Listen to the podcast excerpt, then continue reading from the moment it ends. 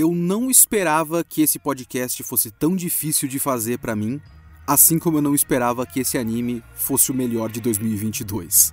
O Kitsune dessa semana é Bocchi the Rock.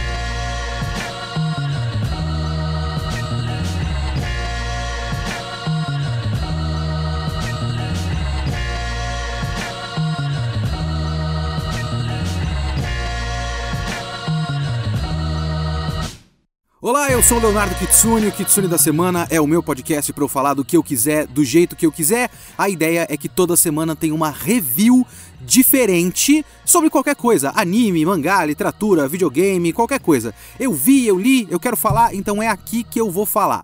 Se você quer comentar esse podcast, manda para leokitsune@gmail.com o seu comentário ou vai na descrição deste podcast e clica lá no link do Catarse você pode apoiar o projeto e ajudar esse projeto a continuar existindo e a continuar sendo o meu emprego, o meu ganha-pão. E aí você vai poder participar do nosso servidor de Discord, onde você pode discutir o podcast e também votar em temas do podcast todo mês. Beleza? catarse.me barra kitsune underline da underline semana para você participar da campanha de financiamento deste podcast.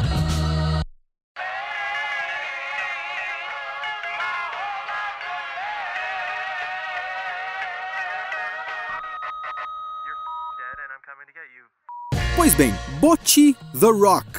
Bocchi the Rock é mais um episódio da nossa parceria com a Crunchyroll. É muito importante isso, pessoal.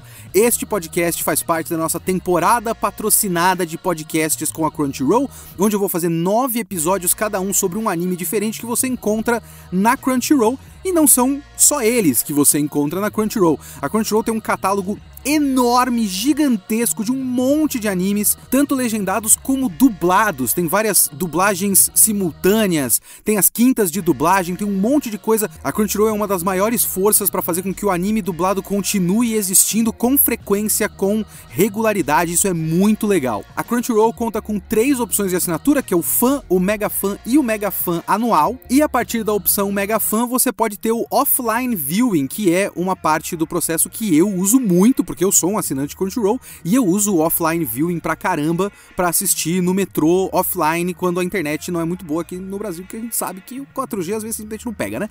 Então é muito bom você poder assistir anime é, oficialmente e também offline. A Crunchyroll é o único lugar que você pode assistir oficialmente, basicamente, quase todos os eh, melhores animes do ano passado. Chainsaw Man, Gundam é, Witch from Mercury, o Mob Psycho, o Bocchi the Rock, um monte de coisa que foi, tipo, essencial na experiência de anime do ano passado é exclusivo da Crunchyroll, vários deles com dublagem. Veja bem, isso é muito legal. Torcendo aqui pela dublagem do Bot The Rock alguma hora, tomara que saia. E tudo isso a partir de 15 reais, que é hoje um valor muito baixo para streaming. Assim, muito baixo, 15 reais para o streaming, principalmente para esse catálogo gigantesco. Então eu quero que todo mundo vá na descrição do podcast, vai lá na descrição do podcast que tem o link patrocinado do Kitsune. Se você quer assinar o serviço da Crunchyroll, você vai assinar pelo link do Kitsune que está aqui na descrição deste podcast. Clica,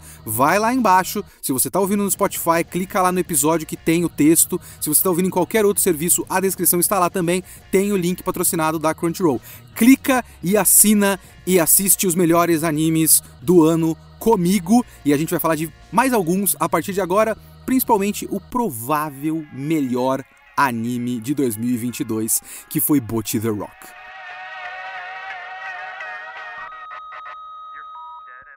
Bom, vamos lá. Eu comecei esse podcast falando que essa foi uma pauta muito complicada para fazer para mim. É, surpreendentemente complicada. Por quê? Alguns, alguns fatores. O primeiro deles é que eu não queria falar o que todo mundo já falou. E é, é foda porque o Bot, ele foi um anime que meio que pegou bastante gente de surpresa, né? Não era o anime que todo mundo estava aguardando naquela temporada, que foi a bizarra, ótima última temporada do ano 2022, que teve o Chainsaw Man, o Mob, o Gundam, o cara é quatro, né? E o Bot meio que veio por fora e foi conquistando todo mundo. E no, conforme ele foi conquistando todo mundo, todo mundo foi falando coisas muito parecidas. Porque, obviamente, são as qualidades mais óbvias, proeminentes e importantes do Bot. A questão da personagem principal, da, da coisa da ansiedade social, da animação e tudo mais. E como eu vou falar de Bot sem falar o óbvio? Eu não sei nem se eu consegui com a minha pauta não falar o óbvio. Vamos lá, tomara. A segunda coisa que dificultou muito essa pauta foi que, normalmente, quando eu faço. Quando eu tô assistindo um anime para fazer um podcast, eu vou assistindo e anotando, né? Eu pego meu celular e faço uma anotação de áudio, para depois, quando eu vou fazer a pauta, eu ouço todos os meus áudios e, e monto a minha ideia principal. Eu vou, enquanto eu vou assistindo, eu vou montando a, a minha, minha ideia principal junto do anime. E eu tive muita dificuldade de fazer isso com o Bot, porque eu tava dando muita risada. Eu juro para vocês que é meio que isso, assim. Como Bot é um anime que extremamente hilário, engraçado pra caralho, eu tava dando risada o tempo todo, eu não queria quebrar o flow da, da, da, da, piada, sabe? Quebrar o ritmo do timing cômico da coisa para parar e anotar uma coisa que naquele momento, aquele, aquela cena me fez pensar e me deu um insight, só que eu sei que logo em seguida vem também uma boa piada, então deixa rolar, e aí às vezes eu acabo esquecendo um pensamento, eu não anoto e tudo mais. Então eu cheguei no fim do bot e eu não tinha quase nada anotado. E eu precisaria dessas anotações para poder fazer a minha pauta depois. Então essa foi uma parte surpreendentemente complicada de fazer, porque eu cheguei no final e falei, porra, tá, eu tenho muito muita coisa para falar, mas o que, que eu tenho para falar mesmo? Foi meio complicado. Mas vamos lá, Bocchi the Rock, uma adaptação de um mangá que até onde eu sei é um aquele mangá de tirinhas de, de quatro quadros, né, o Yonkoma, pelo estúdio Cloverworks, que é um estúdio com um histórico meio esquisito. Talvez a maior produção deles tenha sido em parceria com o Witch, que foi o Spy Family, mas de resto não tem grandes coisas que todo mundo lembra. Fala, nossa, o Cloverworks é um baita estúdio. Então até isso ele é meio surpreendente de ser uma produção tão boa, né? E ele é um anime muito comparado no fim das contas com o Keion, porque ele é a história de quatro meninas que formam uma banda. Mas ele não é só a história de quatro meninas que formam uma banda, ele é principalmente a história da, da personagem principal, que é a Hitori Goto, apelidada depois de Bochi, porque Hitori Bochi é solitário em japonês, então ela é Hitori, Hitori Bochi, Bochi. Ela ficou com um apelido de Bochi a partir dessa brincadeira com solitário, porque ela sempre foi muito solitária, porque ela tem muita fobia social e nunca conseguiu fazer amigos, apesar disso ser tudo que ela sempre quis, fazer amigos. E ela viu na televisão um artista de um grupo musical falando que quando ele estava na escola ele era a pessoa tímida que não falava com ninguém, mas a música conseguiu fazer ele conhecer pessoas e ele é muito grato à música por isso.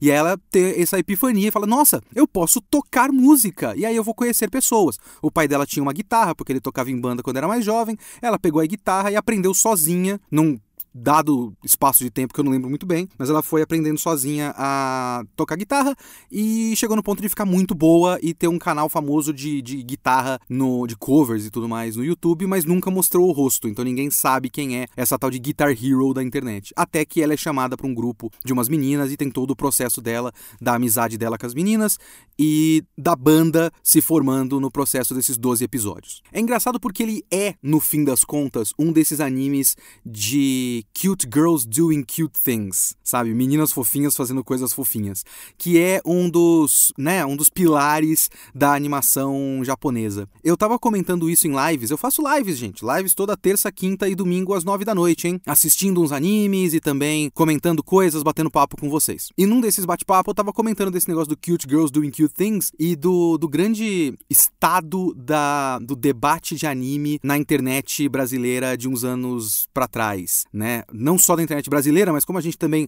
importa muitas discussões da gringa, a gente acaba fazendo as discussões iguais os, os americanos, por exemplo. A questão do moe era muito forte e o quanto o Moe estava destruindo os animes e tudo mais. E eu já fui desses. Quem me acompanha de internet faz tempo sabe que eu já fui, de certa forma, desses. Eu era um haterzinho de K-On! Eu só não vou dizer que eu não sou mais um haterzinho de Keon, porque eu não reassisti e não reavaliei. Então hoje eu sou só neutro. Eu não sou tipo, nossa, Keon é um lixo! Que eu tenho que reassistir. Mas também não tenho nenhum carinho por Keon em especial. Mas a gente fala muito desse negócio de cute girls doing cute things como se fosse um bagulho limitador. Mas às vezes eu acho que ele é muito como o Isekai com a diferença de que o Isekai realmente, sei lá, 90% é descartável. E eu acho que o anime de meninas bonitinhas fazendo coisas fofinhas acaba que tem uma taxa maior de aproveitamento, porque tem mais séries diferentes fazendo coisas boas há mais tempo. Eu acho que não dá mais pra gente dizer que é só bobagem e só coisa de punheteiro e tal.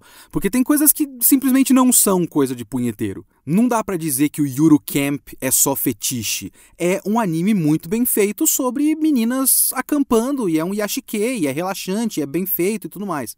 Não dá para dizer que é descartável um Hibike Euphonium, que é maravilhoso e também é um, um anime musical com meninas bonitinhas numa banda de escola. No caso, aquelas bandas de, né, de fanfarra e tudo mais. É, o espírito é completamente diferente do Bot The Rock, mas isso, inclusive, é uma das coisas importantes pra gente debater aqui, né? Porque você pode olhar meninas bonitinhas num, numa, num grupo musical na escola e colocar no mesmo balaio Bot The Rock, Keion e Hibike Euphonium, quando na verdade eles são completamente diferentes. O único fator em comum é que as personagens principais são meninas colegiais. São, eh, menina colegial como papel principal é uma coisa que a gente meio que tem que aceitar porque anime é isso. É isso que anime faz. Essa, inclusive, é uma coisa que às vezes eu fico pensando que eu acho muito engraçado, porque vocês já ouviram falar do teste de Bechdel? O teste de Bechdel, ele é uma coisa muito básica, que muita gente fica com raivinha, quando na verdade ele é um bagulho que devia ser só vergonhoso, uma, uma, um, uma ficção não passar nesse teste. Que é basicamente a sua série, filme, livro, anime, whatever. Se ele tem personagens femininos, elas conversam uma com a outra sobre algum assunto que não seja um homem, e tem muita série, filme, etc., que não passa. Que se você tem personagens femininas, o único assunto delas juntas, sem a interfer interferência de um homem, é um homem. E anime, no fim das contas, acaba tendo um histórico muito bom disso. Porque tem muita série diferente que tem elenco basicamente só feminino. Bot The Rock eu acho que só tem o pai dela. Não tem uns caras que falam num ponto lá, uns, uns delinquentes de um mundo pós-apocalíptico estilo Mad Max que aparecem aleatoriamente no festival escolar, que é uma cena muito engraçada. Mas acho que tirando esses caras, o que tem é aquele cara na televisão lá, o, o, o cara da banda que a Bot olha e fala, ah, eu vou fazer isso. E o pai dela que não tem rosto. De resto, são as meninas falando, não estão falando de outros homens, estão falando da banda, umas das outras, é, dos próprios sonhos e tal. Eles passam no teste. Mas isso é razoavelmente comum de de acontecer em anime. Só que tanto é porque de fato existe o fetiche japonês com a menina colegial, que eu falo fetiche japonês só porque é muito específico da coisa do visual da colegial japonesa, mas obviamente que gente com fetiche por menor de idade é uma coisa mundial, né? Mas não só existe esse fetiche, como também, até por conta desse todo esse histórico, tem todo um histórico de um monte de séries que é só sobre meninas fazendo atividades. Super Cub passa no teste de Bechdel, porque são meninas falando de moto o tempo todo, sabe? Mas às vezes isso é positivo e às vezes não é positivo, mesmo que passe nesse teste. É uma coisa curiosa que às vezes eu fico pensando, mas isso não é importante para esse podcast. Mas eu tô querendo dizer isso porque, ao mesmo tempo que o Bot The Rock para mim ele é único, ele também é uma, um, um ponto máximo, digamos assim, de uma tendência que não é nova, né? O, o Bot, ele é um bom anime, uma história bem feita, aprofundada, bem produzida e tudo mais, sobre meninas fazendo coisas bonitinhas. A gente pode colocar um monte de coisa nessa conta, tanto o Hibike Euphonium, quanto talvez até o Shirobako, que acaba sendo sobre isso, só que você conhece elas colegiais no começo e depois elas já estão adultas. Mas o espírito é muito parecido. Yuru Camp é outro que é muito, é, muito bom também, apesar de não ter terminado, mas o pouco que eu vi eu já vi que é muito bom. Só que o que eu acho engraçado é que às vezes o Boat The Rock ele me lembra menos um Keion, apesar de ter as suas semelhanças, e mais um Pop Team Epic. Eu fiz o meu podcast sobre o Pop Team Epic, ele foi o último do ano passado, vocês vão lá e ouçam, por favor, porque eu gosto daquele podcast. Mas é, existe uma, uma coisa muito curiosa quando a gente pensa no Bot The Rock, no K-On! e no Pop Team Epic, porque todos esses são adaptações de mangás que são tirinhas de quatro quadros, né? Só que enquanto o K-On! pegou uma história que é toda fragmentada, porque são tirinhas, né? E os capítulos são contados em cápsulas muito curtinhas e resolveu fazer uma estrutura mais tradicional de narrativa, criar um, um, episódio de 20, 25 minutos com começo, meio e fim, em vez de apenas sketches. E o Pop Team Epic fez o caminho contrário de pegar o bagulho que era uma narrativa, que não é exatamente uma narrativa, são ah, pequenas sketches e pequenas piadas com é, construção e punchline, e simplesmente mandar tudo pro caralho e fazer um show de variedades bizarro, completamente experimental, e simplesmente explodir explodir a proposta inicial, o Bot The Rock tá meio que no meio, só que mais pendendo para o Pop Team Epic. Porque ele pegou uma tirinha de quatro quadros e fez uma narrativa que você consegue acompanhar com início, meio e fim, ao mesmo tempo que olhou e falou: Mas a gente precisa ser básico. A gente não precisa ser básico. A gente pode também mandar tudo pro caralho. A gente não tem limites pro que precisa fazer. E eu digo isso sem conhecer a tirinha original, obviamente. Talvez a base da coisa já estivesse lá. Só que, obviamente, tem coisas que o anime de Bot The Rock faz que só podem ser feitas com o audiovisual. E essa é uma das coisas que mais me fascinou em Bot The Rock. O, o uso máximo do audiovisual, como poucas coisas fazem esse uso tão criativo e tão extremo e tão é, 100% de aproveitamento do recurso que você tem quando você tem som e imagem e tudo mais. Ele tem uma inventividade visual, sabe? Uma experimentação. Ele só não me surpreendeu tanto porque eu já tinha visto várias cenas dele no Twitter. Mas obviamente que me surpreendeu naquele ponto. Porque eu não estava tão interessado assim, eu não sabia o que, que era, eu estava mais focado em. Eu tenho pouco tempo, não assisto tantos animes assim por temporada, né? E aí quando eu comecei a ver uns trechos, eu falei: caramba, peraí, é assim esse anime? É desse jeito? Acho que o que me pegou foi um trecho que colocaram da Bot dando glitch no chão quando fala para tirar foto pro Instagram, um negócio assim, e ela começa a pifar e ficar a animação toda zoada e fazer uns sons de sons eletrônicos estranhos. E eu olhei e falei, caralho, mas isso aí parece interessante. E eu comecei a perceber que provavelmente Bot The Rock é exatamente o tipo de anime que eu gosto e eu tô perdendo meu tempo. Tanto é que eu fui assistir só no ano seguinte, né? Mas ele tem os seus trechos de animação, assim, de sakuga, digamos assim, é, muito bem feitos, principalmente quando ele quer passar a, a ideia da banda tocando junta, né? Então tem pouca brincadeira, tem só uma animação muito bem feita, e tem trechos que ele só manda tudo pro caralho ali mistura animação em stop motion com animação em computação gráfica, com é, trechos em outro estilo de desenho, com imagens de arquivo, imagens de, de, gravação em live action, de atores correndo na praia e jovens e tudo mais, imagens de pássaros no céu, é, realmente filmadas em arquivo. Então ele mistura vários tipos de, de visuais, né, de de influências visuais para deixar aquela ideia muito mais rica e a o mundo desse anime muito mais complexo, né? Tem até aquele trecho que é né, simplesmente idiota de engraçado quando elas vão comer um bagulho que eu esqueci o nome, mas que é uma massa é, feita na chapa. E os caras compraram esse negócio, que é comida de rua, escanearam e colocaram a imagem desse bagulho na mão das meninas e elas estão comendo tipo um, um, PNG da comida, sabe? Como se elas estivessem comendo um PNG de um pastel em vez do cara desenhar um pastel, só porque fica mais engraçado. E isso é uma das coisas que mais me surpreendem em Boat the Rock. Ele realmente parece um experimento de como a gente pode, em todo momento que precisa ser engraçado, como a gente pode extrair o máximo de graça dessa situação sem ser óbvio. E esse anime me lembrou muito um vídeo em específico. Ele me lembrou dois vídeos, mas eu chego nisso depois. O primeiro deles é um clássico da internet, um dos primeiros video essays, video essayists do YouTube, que era o Every Frame a Painting. Saudoso Every Frame a Painting, que fez vários vídeos depois decidiu que não queria fazer mais. Então ele tem lá o seu arquivo de ótimos vídeos que a gente tem que ficar reassistindo porque ele não quer mais fazer YouTube, infelizmente. E ele tem um vídeo que eu vou colocar na descrição deste podcast junto do link do Crunchyroll. Cliquem no link da Crunchyroll para assinar a Crunchyroll. Caramba! Que é o vídeo do cara falando sobre o Edgar Wright e sobre como o Edgar Wright ele extrai comédia da edição. E é muito legal porque ele fala uma coisa que eu já vinha percebendo e que ele, quando ele coloca em palavras você fica, caramba, não, é exatamente isso. É exatamente isso, cara. Que é o fato de que tem muita comédia principalmente comédia do cinema americano, né? Que é muito de texto. Então o texto tem que ser muito bom. Mas às vezes os caras estão só fazendo improvisação e falando bobagem na hora na gravação, e os caras deixam gravado e colocam no, no, no filme. E é só pessoas gravadas de forma chapada dando texto. Se o texto não for bom, o texto não é bom, a história não é boa, porque não tem nada visualmente sendo comunicado além daquele texto que o cara tá tirando da cabeça dele na hora.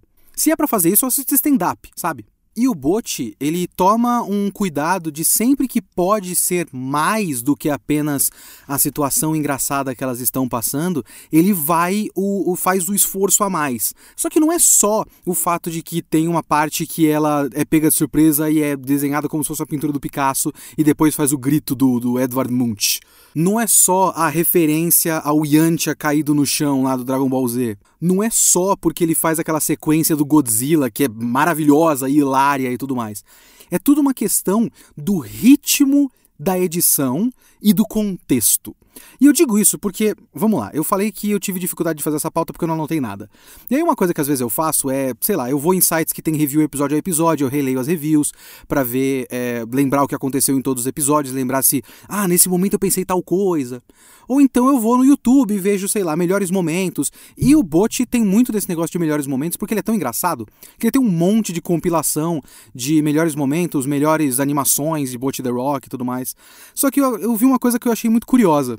Por exemplo, eles pegaram aquele trecho em que a Bot faz meio que um super saiyajin, sabe?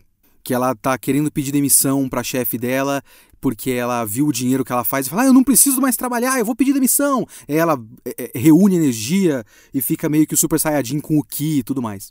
E o vídeo que eu achei só pega esse trecho dela fazendo com o ki acumulando. E depois passa para um outro trecho engraçado. Não, não sei qual foi o depois que eles colocaram ali. Talvez seja aquela parte das, das barragens também, que é muito boa essa parte das barragens. Só que eu olhei e falei, cara, só esse trecho dela virando Super Saiyajin não tem graça nenhuma. Porque qual é a graça daquela cena? A graça é que é um crescendo e aí ela vê o negócio do dinheiro, acho que é o dinheiro do YouTube que os pais dela fizeram. Tipo, não, a gente recebeu porque você fez na conta da família, então caiu na nossa conta. E agora é seu. Você não sabia que estava sendo monetizado? Ela pega o dinheiro, pensa, eu vou pedir demissão. Aí ela reúne energia, faz o Super Saiyajin e tudo mais. Aí, aí a história vai crescendo, crescendo, crescendo. Aí corta e ela tá pedindo desculpa para a chefe falando que ela vai se esforçar mais no trabalho e simplesmente não fala que vai pedir demissão e entra no lixo, que é sempre uma piada muito boa de ela entrando no lixo. A graça está na edição, no ritmo da edição. E esse anime faz isso várias vezes, uns cortes secos que constroem uma coisa muito grande e aí cortam no meio e nada acontece. O primeiro episódio tem uma coisa dessa que é muito boa, que é quando ela tá dizendo que ela vai fazer amizade na escola antes de conhecer as meninas da banda, e ela coloca uma camiseta de banda, coloca vários braceletes na, no braço, e aí coloca vários bottoms na sacola e ela vai tipo, agora as pessoas vão falar comigo e ela coloca a guitarra nas costas e tal, aí vai construindo, construindo, construindo, aí ela abre a porta da sala e muito rapidamente corta esse clima e ela só senta na cadeira dela. Ou então aquele momento em que falam do festival escolar e o pessoal fica falando sobre como ia ser legal se tivesse uma banda e a banda, caso alguém tivesse uma banda e se inscrevesse no festival escolar, ia virar herói na escola e ela tá o tempo todo falando, não vou fazer isso, é uma loucura, eu não consigo me apresentar na frente das pessoas da escola e tudo mais. Corta e ela tá na frente do da caixinha para fazer a inscrição. Só que o que é mágico nessa cena? O que essa cena nos ensina sobre Butch The Rock? Não é só o fato de ser engraçado, é o fato de que essa cena é uma grande evidência de que tudo isso que esse anime faz é a vida do ponto de vista da Bot. Porque nesse trecho, inclusive, se eu não me engano, posso estar maluco, mas se eu não me engano, ela tá lá com o papel e de repente ela percebe: peraí, o que eu tô fazendo aqui? Quando foi que eu cheguei até aqui? Então, esse espaço de tempo que nós não vimos também é o espaço de tempo que ela não viu. Então ele não tá fazendo isso só porque é muito engraçado de repente cortar para ela na frente do negócio e inverter completamente a nossa expectativa. E aí criar uma outra série de situações cômicas, porque isso, né, vai desencadeando uma série de coisas, porque a amiga dela depois vai inscreve ela é, sem ela saber e tal, e as meninas vão tipo toda empolgada para fazer a apresentação e ela tá apavorada, etc, etc. É todo o arco final do anime começa a partir dessa piada, e essa piada é muito boa. Mas não é só isso. E o anime não faz essas animações doidas, ela dando um glitch no chão e tudo mais, só porque é uma maneira de deixar ainda mais engraçado o surto da Butch. Na enorme maioria das vezes, essas experimentações visuais, essas gags visuais absurdas, surreais, abstratas que esse anime faz, são pra gente sentir a vida do ponto de vista da Butch. E isso é um recurso visual que esse anime emprega o tempo todo. Tanto é que tem, no momento que elas estão tocando, tem várias tomadas de ponto de vista, tomadas como se a, a câmera fosse os olhos da Bote olhando para a guitarra. Então a gente vê o mundo pelos olhos dela. E se a gente vê o mundo pelos olhos dela, a gente tem que sentir o mundo pelos olhos dela. E sentir o mundo pelos olhos da Bote é uma experiência bizarra e surreal. A gente tem que sentir o estado emocional dela.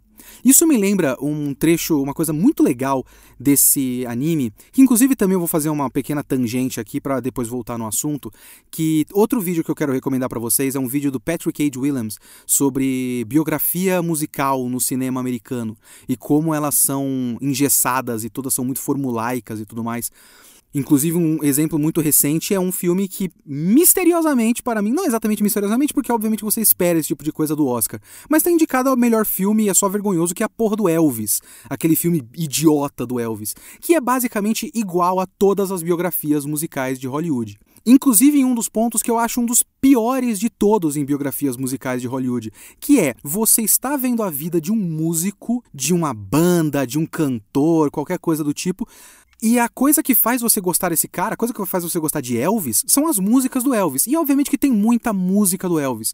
Só que você não tem uma janela para o processo criativo. Porque são filmes que querem fazer você achar que o talento e a inspiração deles é um bagulho mágico. O Elvis ainda tem uma outra camada que é eles não querem muito chegar no ponto de discutir o quanto o Elvis roubou da cultura negra americana boa parte dos sucessos dele. E eles ficam tentando criar a ideia de que, na verdade, ele era adorado nas comunidades negras e ninguém nunca viu problema em nada disso e tudo mais, quando não era bem assim dentro do contexto, né? Ele não era 100% de aprovação. Muita gente na época já criticava ele por estar tá roubando músicas de, de, de, cantores e artistas negros. Mas ele tem essa coisa de. Várias biografias musicais têm de fazer com que os grandes sucessos surjam no éter. Eles estão no ar. E o artista está querendo criar uma música, ele ouve uma frase. Fala, oh meu Deus! Bohemian Rhapsody! E aí ele vai lá e escreve uma música inteira a partir disso, em vez de você ter uma coisa sistematizada. E o Bot The Rock é uma biografia musical fictícia muito melhor do que tudo isso que Hollywood faz o tempo todo. Porque pelo menos você tem o processo criativo delas você tem um trecho que elas decidem, tipo, ah, a gente tem que ter música original, então a, a Rio, ela sabe compor, então ela faz a, a batida e tudo mais, a Bot escreve. E aí você vê o processo da Bot escrevendo. E ela tem todas as neuras dela de como ela vai escrever uma música que se comunique com quem vai ouvir, então tem que ser uma música jovem, mas tudo que é do jovem dá muito nervoso nela, essa ideia do jovem na praia e a juventude e a, o, os amores e a esperança e a alegria de ser jovem, ela odeia isso, é um gatilho muito grande para ela e eu entendo perfeitamente bem. E ela tenta escrever uma música dessa, quando ela chega na Rio, a Rio fala: Bom, isso aqui tá uma merda. isso tá uma bosta, sinceramente, mas tá uma bosta porque não tá genuíno. E tudo bem que vai ser a. Como é que é o nome dela? Kita. Eu acho que é isso, né? Ikuyo Kita. Ou é Kitan? Eu não lembro agora. Ou Kitan é quando eles falam da aura dela. Enfim. Tudo bem que vai ser ela, que é uma pessoa muito positiva cantando, mas você tem que escrever o que faz sentido para você. Primeiro que. Essa, essa parte é muito engraçada. Tipo, primeiro que não é muito engraçado um, um normie cantando esse tipo de música. E aí tá lá toda a menina toda bonitinha, cantando uma música toda, toda bonitinha e tá falando, eu vou desgraçar a sua vida. É muito boa essa parte. Mas ela fala, não, o principal é você ser genuína com a sua arte. Porque tudo bem que não vai ser pro mainstream. Tudo bem que não vai ser o grande público que vai apreciar o seu a sua letra. Só que em quem acertar, ele vai acertar de verdade que é o pensamento do nicho? É o pensamento de você fazer o tipo de, vamos chamar de conteúdo, já que eu estou aqui fazendo podcast para a internet, então a nossa vida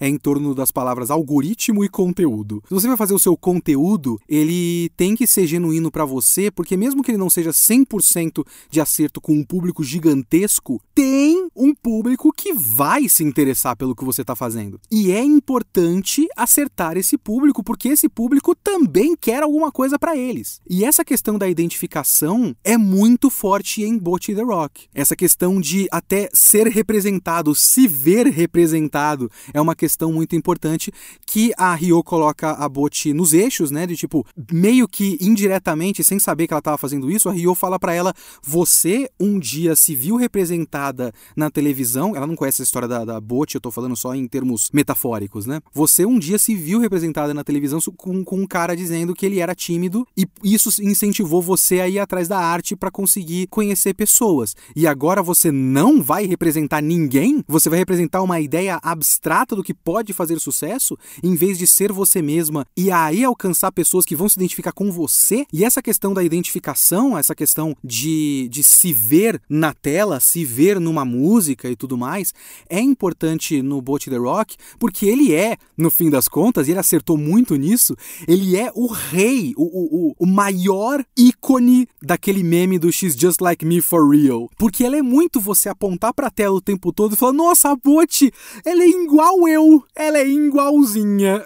e, e eu estava tendo esses momentos o tempo todo. E quando eu não tinha, eu mandava trechos pra Ana, minha namorada, de coisas que me lembrava dela, e ela se identificava demais. Principalmente as coisas com trabalho, da ansiedade de ter que ir trabalhar e ter que conviver com outras pessoas e falar com outras pessoas e ser forçada a isso para ganhar dinheiro. Isso é uma coisa que a Ana é muito neurótica com isso, é muito pega ela muito forte, ela tem muita ansiedade desse tipo de coisa com trabalho. E eu me vi na Bot em vários momentos. Eu já tive assim muitas vezes na minha vida em que eu tive medo de entrar num lugar. Tem um trecho dela no episódio 2, se eu não me engano, que ela foi chamada para ir lá pro pra casa de shows, o Starry, e ela vai tentar entrar e ela coloca a mão na maçaneta, mas ela fica com medo e dá a volta e volta e não sei o que. Ela passa tipo uns 40 minutos só para criar a coragem de entrar num lugar porque ela não se sente à vontade, não se sente bem-vinda, porque essa é uma coisa, uma ideia que ela colocou na cabeça dela de que ela não é bem-vinda naquele lugar. E eu já fiz isso várias vezes. Eu já fiz assim uma, uma diversidade de vezes que eu fui convidado, sei lá, pra festa de aniversário de um amigo meu, só que esse amigo meu é a única pessoa que eu conheço na festa. Então eu tenho que entrar num ambiente que eu vou ter que achar um lugar, sei lá, para sentar que seja perto desse aniversariante. Só que esse aniversariante tem que fazer a social com um monte de outras pessoas. E eu sei que eu vou ser largado em algum momento sozinho. E eu fico com muito medo de entrar. Tipo, será que eu, será que eu entro? Será que eu vou no bar? Onde é que é a mesa deles? Será que não é melhor esperar um pouquinho? De repente chega alguma pessoa aqui na hora que eu tô entrando que eu também conheço a gente pode entrar juntos. Nossa, isso foi tantas vezes na minha vida. Vocês não fazem ideia. E aquele momento eu, eu apontei pra tela, que nem o meme do Leonardo DiCaprio, falei: olha lá, olha lá, sou eu, eu tô ali. Essas experimentações visuais do anime são muito uma maneira de fazer com que a gente sinta visualmente, sinestesicamente, digamos assim, como a Bot está se sentindo naquele momento emocionalmente e fisicamente. Vou até dar um exemplo besta. Tem várias vezes que eu tenho dias muito difíceis e que eles me cansam, me drenam emocionalmente. Quando eu vou deitar na cama no fim de um dia desses, quando eu não tô completamente emputecido, eu me sinto muito cansado. E eu deito e eu começo a sentir como se meu rosto estivesse derretendo. Às vezes eu me olho no espelho num momento desse, sei lá, eu levanto, tô, vou no banheiro e olho no espelho e eu fico até meio surpreso que a minha cara não tá literalmente como se fosse um, um bulldog com a bochecha caindo pro lado e com o olho caindo assim de ladinho, porque a sensação física é como se eu estivesse realmente derretendo no fim de um dia, não conseguindo é, manter o meu corpo coeso de tanto estresse emocional que eu passei. Isso é uma coisa muito comum para mim. E nesses momentos do bote, eu lembrava disso que eu sinto. Aqueles momentos em que ela fica muito nervosa e se desfaz em pó, é, ou que ela dá aquele glitch no chão, esses momentos são momentos em que a gente vê como ela tá se sentindo e consegue sentir essa sensação junto com ela. E pode reparar, lógico que tem várias brincadeiras visuais com as outras meninas, mas no nível da Bote e na frequência da Bote é muito raro, muito raro. As brincadeiras visuais com as outras meninas são bem mais contidas e bem mais padrão anime. A Bote é usada para isso. E também é usada para isso, eu sinto isso também, que além do fato de ser uma comédia, de tentar dar, fazer você dar risada o tempo todo, para pra pensar. Num, num nível, né, dadas as devidas proporções, se você não conta a história da Bote Como uma comédia é um bagulho muito triste e pesado. Ele é muito parecido nesse sentido, para mim, do Tio do Outro Mundo que eu não terminei de ver, porque, né, teve os atrasos no Japão, aí a Netflix foi até o episódio 7, e até onde eu sei, eles não continuaram atualizando os episódios, mesmo que já tenha mais uns 6 lá no Japão, mas não tem na Netflix, eu só esqueci de ver. Mas do que eu tinha visto dos 7 episódios que eu assisti do Tio do Outro Mundo, além de ele também ser muito engraçado, é muito bom esse anime, até onde eu vi, ele também é um anime que, se você tira a comédia, é só uma história pesadíssima de um cara cuja mente foi completamente deturpada por conta de anos e anos e anos de sofrimento e bullying só porque ele é feio. Ele não tem nenhum traquejo social e não consegue perceber que outras pessoas possam estar é, tendo uma relação positiva com ele, porque só o que ele conhece é relações negativas. E disso, o tio do outro mundo extrai comédia. No caso do Bote, é uma menina com um nível de fobia social muito grave. Muito grave. Só que Bote The Rock é hilário, é muito engraçado. Então você não tem um. Você não tá vendo um drama, você não tá chorando, você tá chorando de rir o tempo todo. Mas se não fosse tão engraçado assim, ia ser uma história pesadíssima. Uma coisa que eu acho muito real em Bote The Rock é que quando você tem esse tipo de problema na sua cabeça, digamos assim, a sua percepção da realidade é uma percepção completamente distorcida. E uma coisa que ela faz bastante e que eu sei que eu faço também é olhar para mim mesmo e olhar para as outras pessoas e achar que, obviamente, todo mundo é muito melhor e muito mais capacitado para qualquer coisa na vida do que eu, incluindo o fato de que a minha motivação para fazer as coisas não é tão nobre ou bonita ou relevante ou correta quanto a das outras pessoas. E aí que entra as outras personagens desse anime, que eu acho que o elenco de Bosch The Rock é muito reduzido, mas é muito bom também. A única personagem que eu não vejo tanta graça, que eu não, não, não cheguei a, a, a curtir tanto no sentido de que eu curti as outras mais, é a vocalista. Ela tem boas piadas com ela, eu gosto muito da questão da aura dela e tudo mais, mas você tem aquela Ryo, a baixista, e a líder da banda que é a baterista Nidika. E aí tem toda aquela questão de como a personalidade delas é criada a partir muito, né, da ideia do instrumento que elas tocam e da função que elas têm na banda, né? Tanto é que a vocalista é a pessoa mais carismática, mais publicamente carismática de todas, porque ela vai ficar ali na frente cantando e tudo mais. Eu sei que todas elas, as, as atrizes de voz japonesas cantam as músicas do, do, do anime, e uma coisa que é talvez o único, eu não vou colocar defeito, mas é uma coisa que eu não gosto muito, é que por mais que eu saiba que é a própria atriz que faz a personagem da vocalista vocalista e que canta as músicas, não me parece que aquela personagem, aquela menina cantaria daquele jeito naquela idade, sabe? Parece uma cantora muito madura e uma voz muito diferente da personalidade de que ela tem no, no, normal, assim. Mas isso é de menos, isso é bobagem, bobagem total. Não precisam mandar e-mail para mim sobre isso, ok?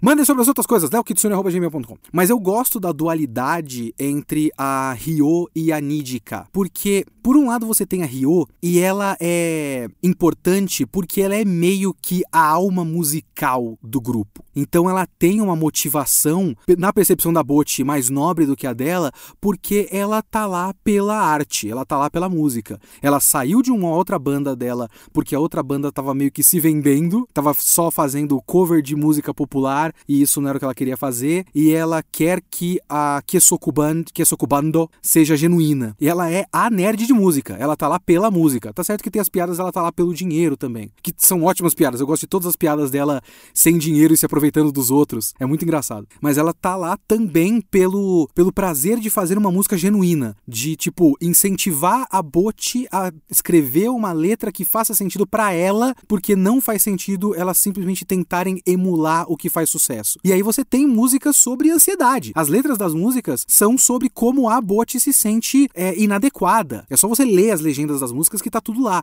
A Boti tá sempre se sentindo inadequada, sempre olhando para fora e ficando nervosa com o que ela vê e com o quanto ela não se encaixa. Isso se reflete nas músicas dela e elas só são assim porque a Ryo incentivou ela a ser verdadeira consigo mesma nas músicas. E as músicas são boas, né? A que eu mais gosto é aquela da sensacional, incrível, linda cena do episódio 8, que é a Esta Banda, né, que é o nome da música. É muito boa. E aí você tem a Nidika. E a Nídica talvez seja a motivação mais nobre de todas, porque ela quer fazer uma banda para poder meio que continuar e agradecer, continuar o sonho da irmã e agradecer a irmã por dar essa, esse ambiente para ela, porque a irmã era de uma banda, mas aí quando elas tiveram que ficar sozinhas, se eu não me engano, alguma coisa do tipo, é, a, a irmã criou essa casa de shows para meio que criar um espaço bom para ela e dar um pouco de segurança para a irmã. E a irmã falou: Não, agora eu quero ter uma banda porque eu posso tocar no lugar que a minha, minha irmã fez para mim. E eu posso agradecer ela pelo que ela me deu e tal. E é muito bonito. Aquela cena, acho que é depois do episódio 8, talvez seja no episódio 9, não lembro agora,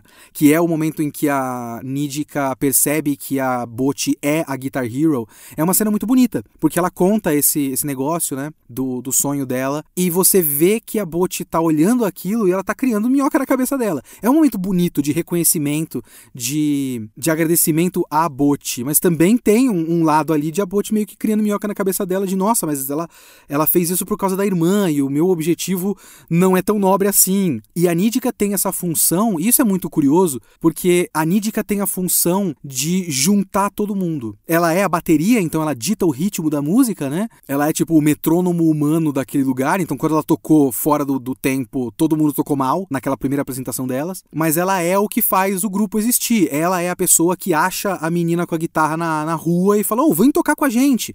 E aí junta todo mundo. Ela que direciona todo mundo pra frente que faz a banda existir. E é muito engraçado que ela não goste do nome do grupo, que é Kesokubando, é o nome japonês para aquelas. Eu acho que em português a gente usa enforca gato, que é um nome horrível. Eu tô gravando aqui na minha cabine com um gato no meu pé e eu não, né? Eu, eu, eu fico pessoalmente ofendido com enforca gato. Mas eu acho que é o nome do enforca gato, né? Que é aquela, aquele lacre de, de tipo juntar fio elétrico para organizar a fiação e tal. Então é o nome em japonês de uma coisa que une coisas. Ele é uma fita que une coisas. Elas depois fazem o logo em cima disso. Ela mesmo que faz, se eu não me engano.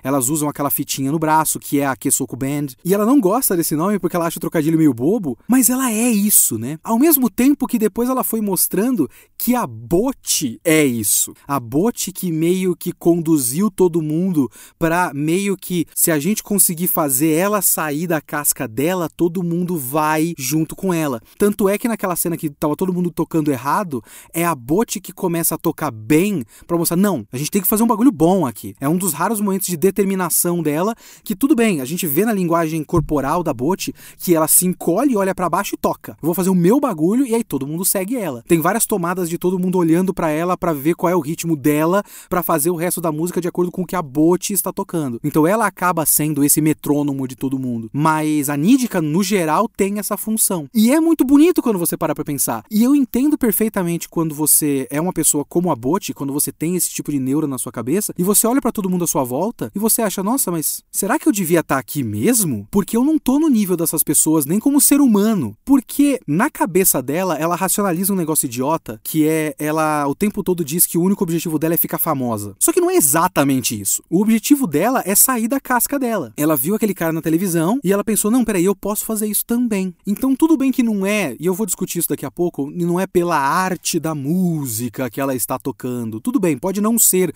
pela arte da música, mas ainda é por um motivo genuíno. Não é só porque eu quero ganhar dinheiro, quero ficar famosa, quero ser foda. É porque quando ela estiver num palco e pessoas estiverem olhando para ela, quer dizer que ela melhorou como pessoa. Tem até uma outra coisa que eu me identifico muito com a Bote, que é o, o pensamento dela, o sonho de ter o momento em que ela pode falar com as pessoas do passado dela e mostrar que ela evoluiu, que ela tá melhor do que era antes. E eu tenho esse pensamento o tempo todo de quando o dia que eu for alguém e que eu for minimamente útil como ser humano e eu vou reencontrar pessoas do meu passado e vou contar o que eu tô fazendo e todo mundo vai fazer: "Nossa, que legal, Léo". Eu tenho esse momento o tempo todo, eu sonho com o momento que eu vou poder ter alguma coisa que eu vou poder apresentar para alguém que preste. Tipo, olha que legal as coisas que eu fiz ou faço. E a gente fica pensando nisso porque você fica eternamente tentando sair desse seu estado de inércia e chegar num ponto que você se aceite, que você aceite quem você é e o que você faz. E você quer mostrar para as pessoas. Isso não é exatamente negativo nem ruim. Você só quer mostrar para as pessoas que, olha, eu superei o que eu era antes. Só que quando você tá num, num estado mental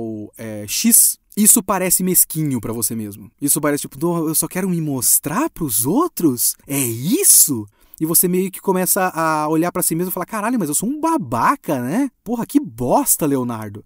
E eu vejo isso na Bot o tempo todo. E é aí que tem uma coisa que eu fiquei pensando, e não é uma coisa de pensar se isso é um defeito ou um problema na história, eu só fiquei refletindo. Qual é a real motivação da Bot? Porque isso é um anime musical. Isso é muito mais musical do que um Keion, por exemplo, que é, né, como eu já falei, muito comparado com o Hitori, com o Hitoribot, caralho. Toda hora eu vou falar Hitoribot por causa do outro anime que se chama Hitoribot, que também é sobre uma menina que quer fazer muitos amigos. Enfim, mas você compara com o Keion e no Keion mal tem as meninas tocando durante o anime. Até onde eu me lembro, eu vi uma temporada só. É muito raro as meninas tocarem. Elas estão em atividades, tomando chá, e tem toda a piada que Keion não é sobre um anime sobre música, é um anime sobre chá e bolo. E elas estão o tempo todo tomando chá e comendo bolo. Enquanto em Bot the Rock elas tocam várias vezes ao longo do anime e são vários dos melhores momentos do anime. São momentos em que a animação é fluida, a música é boa, tem construção de personagem durante as apresentações sabe? Todas as apresentações significam alguma coisa. Aquele primeiro momento da Bot tocando dentro de uma caixa, com depois o contraste com ela tocando e conduzindo o grupo, com depois o momento em que ela quebra a corda na apresentação final e fica apavorada porque ela tá passando vergonha, só que ela olha pro lado e até a menina que acabou de aprender é, a tocar guitarra está se esforçando para dar o momento pra Bot conseguir solucionar a situação dela, só que ela tem o apoio, né, a rede de apoio que ela sempre sonhou. Ela tem pessoas olhando para ela e ela tem amigas do lado dela falando: "Calma, dá o seu jeito, a gente toca aqui por enquanto, quando você conseguir a gente volta pro seu solo". Ela vai lá, pega o copo de vidro e toca com o copo de vidro. Então isso mostra que ela, mesmo se apavorando, ela consegue achar uma solução e ela consegue achar uma solução porque ela tem essas amigas. Ela tem o esforço dela para saber tocar guitarra, mas ela não conseguiria sair daquele pânico se ela não olhasse pro lado lado e visse que tem pessoas que estão ajudando ela. E é uma cena muito bonita, e é uma cena muito foda e muito legal, e a música é legal. Então, música é importantíssimo para o anime Bocchi the Rock, inevitavelmente. Mas tem uma coisa que eu acho muito curiosa. Eu achei que a apresentação dela na escola seria o clímax do anime. E foi, de certa forma, o clímax do anime, mas eu pensei que ia acabar nisso. A última coisa do anime seria ela tocando. Tanto é que teve uma construção para isso. Mais uma vez aquela coisa da edição, que eu acho muito boa em Bot the Rock, e o fato de que a edição é feita para que a gente experimente a noção de tempo da Bot na forma da edição do anime da montagem, do ritmo, da cadência do anime. Porque os últimos instantes do episódio 11, o penúltimo episódio, é ela vai, elas estão no palco, elas vão tocar e aí tem um bagulho que são flashes de três imagens que eu não consegui identificar todas. É muito rápido. Eu sei que tem a entrada da casa dela e o quarto dela e mais alguma coisa que eu não lembro muito bem e corta e acaba o episódio e toca o encerramento. E aquilo é meio que aquele instante antes de um momento muito importante na vida dela que ela lembra coisas da vida dela. Passa um flash na cabeça dela de dos lugares que ela conseguiu sair. Ela era muito presa no quarto dela. O, a entrada da casa dela é um lugar importante para ela porque é tipo aquela última barreira de quando ela sai pro mundo e ela fica apavorada com o resto do mundo. Então tem uma importância esse essa zona de conforto dela que também virou uma prisão autoimposta a casa dela. E antes de tocar, antes do grande momento, né, o atual grande momento da vida dela, que é tocar no festival escolar, passa um flash muito rápido dela lembrando da casa dela. E aquilo me arrepiou de uma maneira, falei, caralho, eu tive que voltar, tentei ver a outra imagem, não consegui pausar certinho. Mas eu falei, caralho, que foda! A, a sensação, né, é, é, muito forte de, porra, agora ela vai tocar e vai ser muito importante. Ela vai superar esse momento. Ela vai conseguir sair da casa dela, metaforicamente, e chegar ao mundo. E tocar na frente de todo mundo da escola, que é o que ela sempre quis. Porque ela sempre quis ter uma vida escolar, né? Ela sempre quis ter amigos na escola, que ela conversasse todo dia e tudo mais. Então, se ela consegue estar na frente de todo mundo e se mostrar e aparecer para as pessoas, ela vai conseguir ter a sensação de que ela existe nesse mundo. E é muito forte isso para mim. Então, eu pensei que todo o episódio final fosse a apresentação. Só que não, né? Tem a apresentação e a segunda metade não tem nada a ver com isso. A segunda metade é ela num passeio para comprar uma guitarra. E eu acho que no fim das contas isso é o principal, porque a música é o meio e não o fim. Talvez, acho que esse é o meu take no momento para Bot the Rock. Talvez para Ryo a música seja um fim em si mesmo, mas para as outras e principalmente para Bot, A música é um meio e não um fim. É um meio de ela sair da, da, da casca dela, sair do casulo dela. Um meio de ela conhecer pessoas, um meio de ela fazer amigas. É mais importante que ela tenha formado esse grupo de amigas do que ela estar conseguindo tocar bem. Tudo bem que esse passeio final, onde tem aquela tomada muito bonita das quatro juntas andando na rua, é um passeio para comprar instrumentos musicais. Mas é mais, mais uma vez isso que eu tô dizendo. O negócio dela comprar uma guitarra para ela é a motivação para ela sair de casa com as amigas dela. É o meio, é o, o, a coisa que conduz à amizade. Mas o importante é ela ter essas amigas. E até isso entra na cabeça dela um pouco, né? De tipo, eu não quero tocar porque a arte me conduz. Ela quer tocar porque ela quer ter uma vida social. E isso é menos nobre do que uma artista genuína, talvez. Isso entra um pouco na cabeça dela.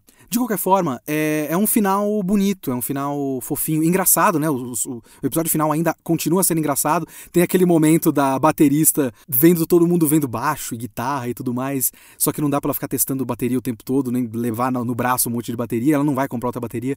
E ela fica, ah, acho que eu vou comprar uma guitarra também. E aí o pessoal tem aquela, aquela tomada maravilhosa dela tocando bateria com duas guitarras, uma em cada mão. É muito boa. O episódio final continua sendo muito engraçado.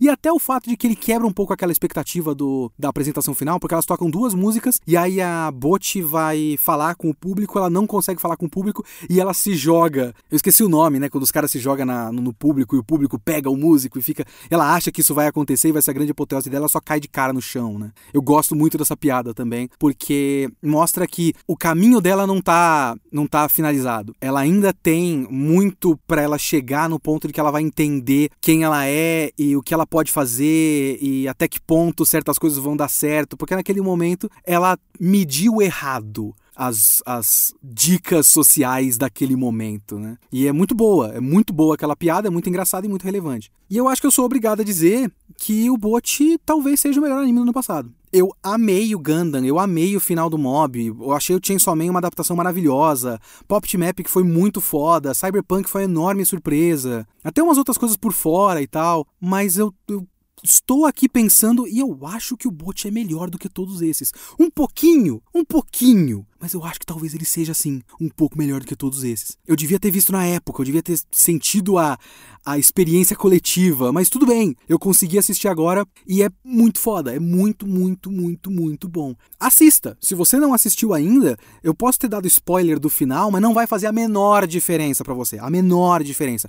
Clica no link na descrição desse podcast, assina a Crunchyroll pelo meu link e assiste Boat The Rock, porque é muito foda. Thank you.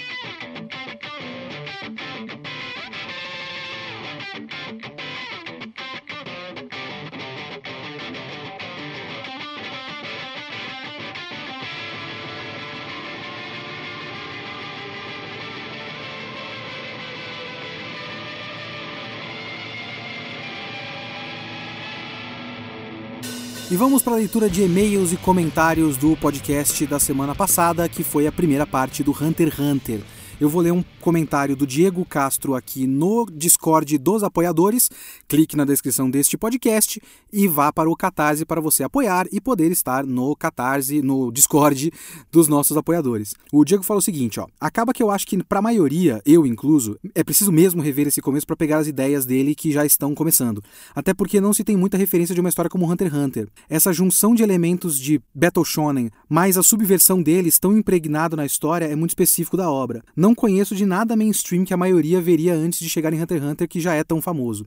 Eu acho que li o mangá há muitos anos, vi o anime de 2011 em 2016, e em algum momento li o mangá de novo, isso já tendo visto vários episódios no Animax que me interessaram antes. Acho que só na releitura do mangá que eu passei a entender os detalhezinhos que seriam construídos depois. Eu sempre achei o começo de Hunter x Hunter ainda legal, porém esquisito. Mas quando revejo é porque o Togashi não usa uma estrutura tão típica em quase nenhum dos arcos. As coisas meio que são uma bola de neve de improbabilidades, como falado no cast, azar e sorte podendo ser muito influentes no resultado, e situações que você nunca sabe se vai ter um payoff tradicional ou não. E acho admirável demais o quanto ele consegue fazer esses desvios parecerem naturais. É tão fácil fazer sorte ou azar forçado na narrativa para gerar o resultado desejado, que em Hunter Hunter, mas em Hunter x Hunter tudo parece tão natural que eu nunca reclamei. E é muito disso, né? Porque ele tá criando constantemente a ideia de que o acaso é um fator. E de fato você reler o começo é muito legal. Você pega uns detalhezinhos muito legais.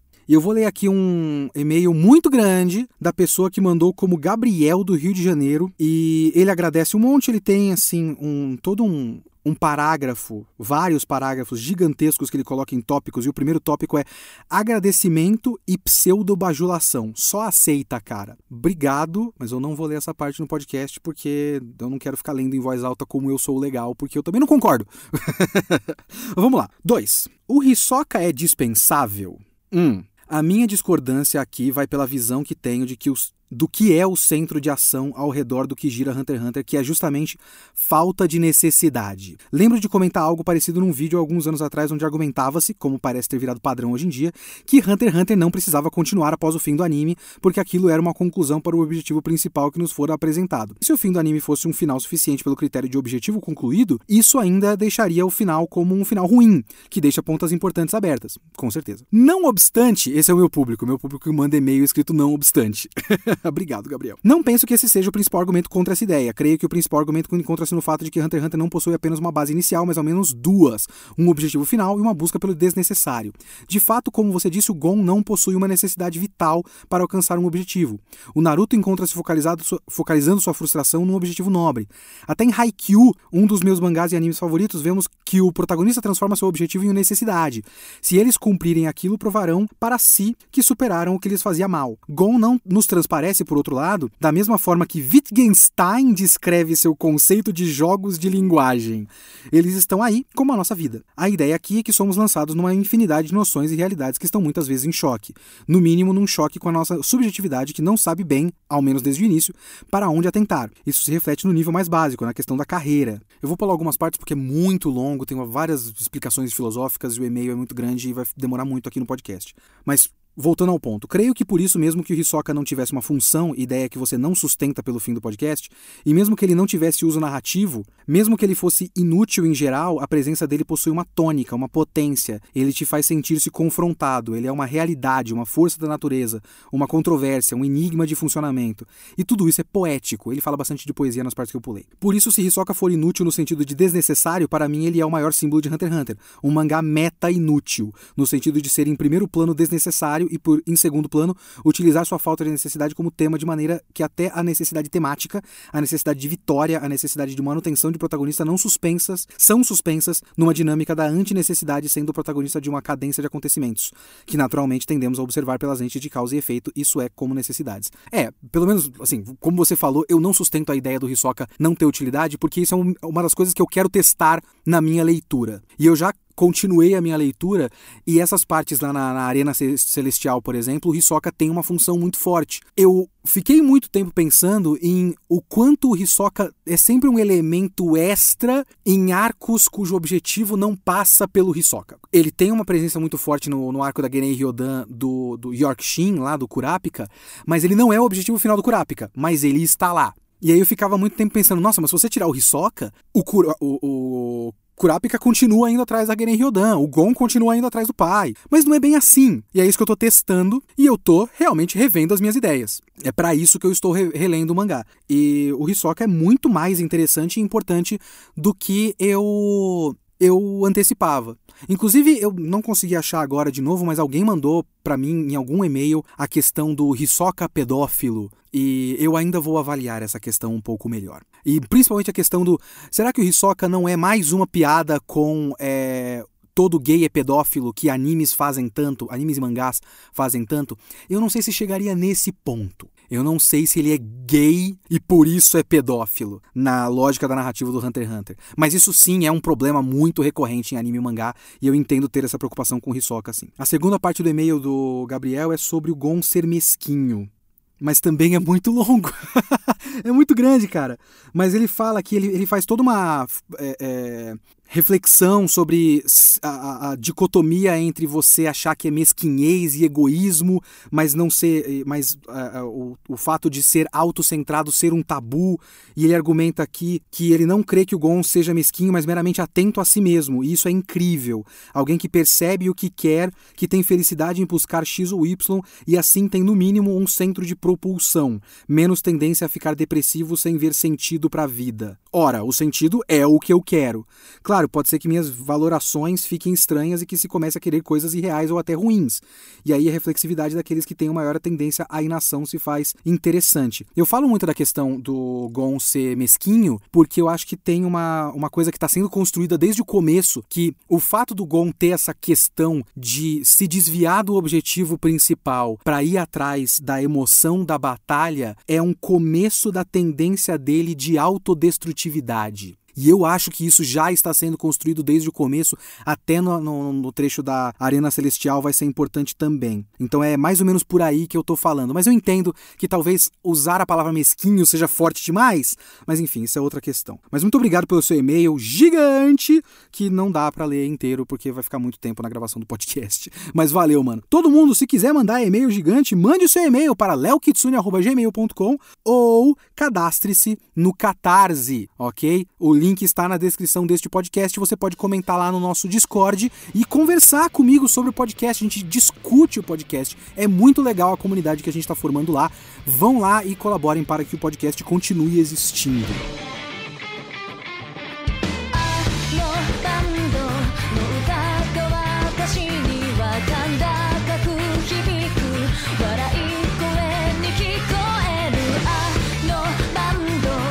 E já que estamos falando do podcast, o meu agradecimento especial aos apoiadores: William Dias, Marco Antônio Veloni, Alessio Gabriel, Marcos Eduardo Miller, Cláudia Camargo, Edson Fontana, Guilherme Queiroz, Cian Paiva Barreto, Erickson de Oliveira Santos, Diego Lima Castro, Corvo Monocromático, Leandro Lugarese, Maximiliano Schubert, Arthur Moreira, Vinícius Fernandes Santos, Vinícius de Oliveira Juliane, Felipe Lima Marques, Natália Balzana de Menezes, Vitor Fonseca, Rubens Suzuki, Antônio Galete, Raul Barros, Zac Vieira, Pedro Manfrim, Lucas Lima da Silva, Fabiano de Luna, Júnior Bandeira, Pedro Henrique do Amaral, Lucas de Moraes Paim, Tiago Marcelo Risso, Rafael HQ, Maria Luísa, Hakai, Luan Barreto, Carlo Encarnação e Derek Cruz. Esse foi o Kitsune desta semana. O Kitsune da próxima semana, eu tinha falado para vocês que a parceria com a Crunchyroll seria em blocos de três, mas eu tive que reorganizar umas coisas. Então, o Kitsune da próxima semana é o retorno de Hunter x Hunter. Então, teremos a parte 2 com o resgate do Killua na família Zoldyck